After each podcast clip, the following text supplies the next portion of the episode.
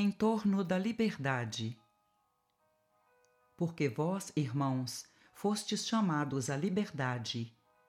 Mas não useis da liberdade para dar ocasião à carne. Antes, pelo amor, servir-vos uns aos outros. Paulo. Quanto mais se agiganta a evolução intelectual da Terra, mais se propalam reclamos em torno da liberdade. Há povos que se batem por liberdade mais ampla. Aparecem os chamados campeões da liberdade, levantando quartéis de opressão e esfogueadas legendas de rebeldia.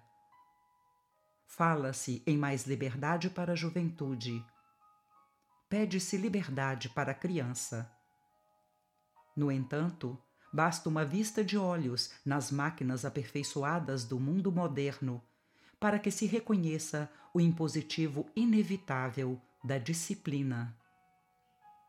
O automóvel chispa vencendo barreiras, mas se o motorista foge do equilíbrio ao volante ou se desobedece aos sinais do trânsito, o acidente sobrevém.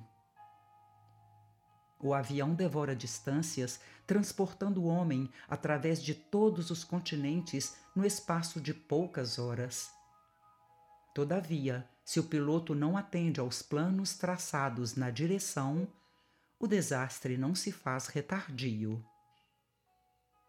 Louvemos a liberdade, sim, mas a liberdade de construir, melhorar, auxiliar, elevar.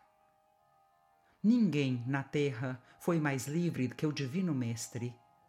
Livre até mesmo da posse, da tradição, da parentela, da autoridade Entretanto, ninguém mais do que ele se fez escravo dos desígnios superiores para beneficiar e iluminar a comunidade.